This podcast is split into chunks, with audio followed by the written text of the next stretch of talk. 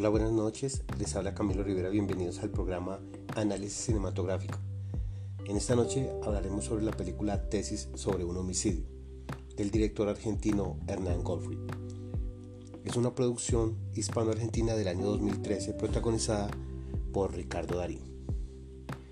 En esta película se ha cometido un homicidio cerca de la Facultad de Derecho donde Roberto Bermúdez, el protagonista, que es un abogado y profesor especialista en Derecho Penal, dicta clases.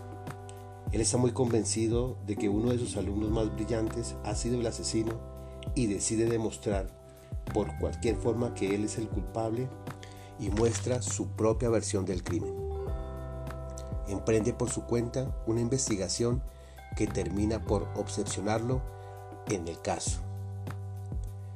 Esta película te obliga a estar permanentemente atento a los detalles. La trama nos proyecta una línea narrativa que desarrolla la historia paso a paso. Muestra en su recortado lenguaje cinematográfico un rompecabezas con fichas ocultas que no nos permiten acercarnos a la verdad.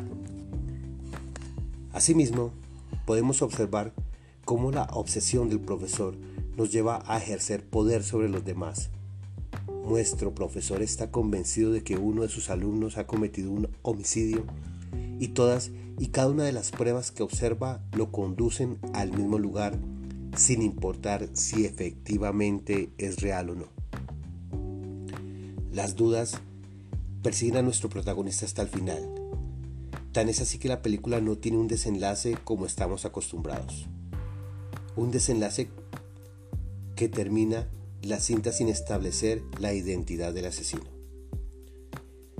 Como conclusión, podemos decir que es muy riesgoso construir teorías sobre la base de supuestos, es muy peligroso y nos aleja de la verdad, nos aleja de la realidad.